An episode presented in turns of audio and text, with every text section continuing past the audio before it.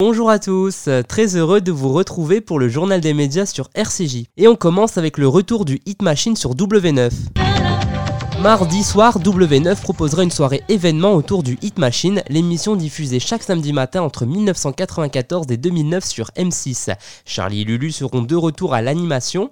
Au cours de cette soirée, les artistes qui ont fait le succès du Hit Machine seront présents pour chanter leurs tubes. Garou, La Rousseau, Pascal Obispo ou encore les L5 reformés pour l'occasion. Durant cette soirée événement, les téléspectateurs retrouveront les meilleurs moments de l'émission avec la venue de Britney Spears, de Prince ou encore de Céline Dion. Charlie et Lulu réinterpréteront leur titre Le feu ça brûle parodie des boys band. Le retour du Hit Machine est très attendu pour beaucoup, comme l'ont expliqué le dieu d'animateur dans C'est à vous. Non mais c'est vrai que c'est quand même hallucinant parce que cette émission elle a duré euh, effectivement euh, près de 15 saisons et puis euh, puis après s'est arrêté comme plein d'émissions et c'est vrai que c'est assez incroyable parce qu'une émission qui s'arrête théoriquement on se dit que l'émission, on l'oublie, les hein. animateurs, on les oublie, et en fait, on a cette chance où, dans la rue, les gens nous disent Oh, salut Charlie, bah Lulu. Voilà. On reste dans la musique avec les victoires de la musique.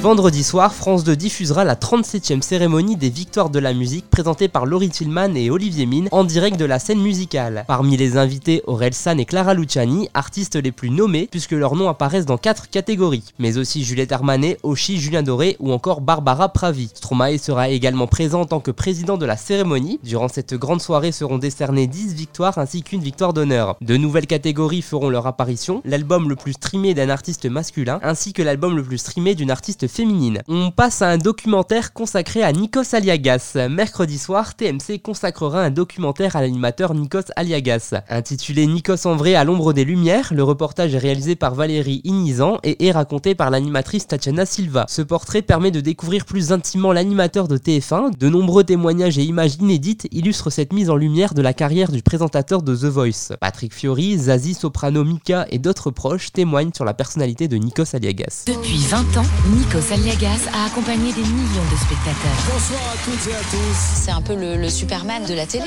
Il a été au service des stars pour les mettre en lumière et donner leur chance à de nombreux talents.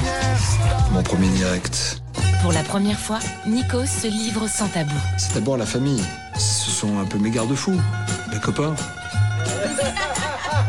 Enfants. Ça se vit, et ça se partage, et ça se protège. Et justement, trois jours plus tard, samedi soir, TF1 lancera la 11e saison de The Voice présentée par Nikos. Pour ce premier numéro des auditions à l'aveugle, Marc Lavoine, Abel Bent, Vianney et Florent Pagny seront de retour sur leur fauteuil rouge. Chacun sélectionnera 14 talents sur 120 candidats. Cette saison marque également l'arrivée de Nolwenn Leroy en tant que coach surprise. Elle pourra repêcher 4 voix après la première étape du concours. Merci de nous avoir écoutés et à très bientôt pour une nouvelle chronique média sur RCJ.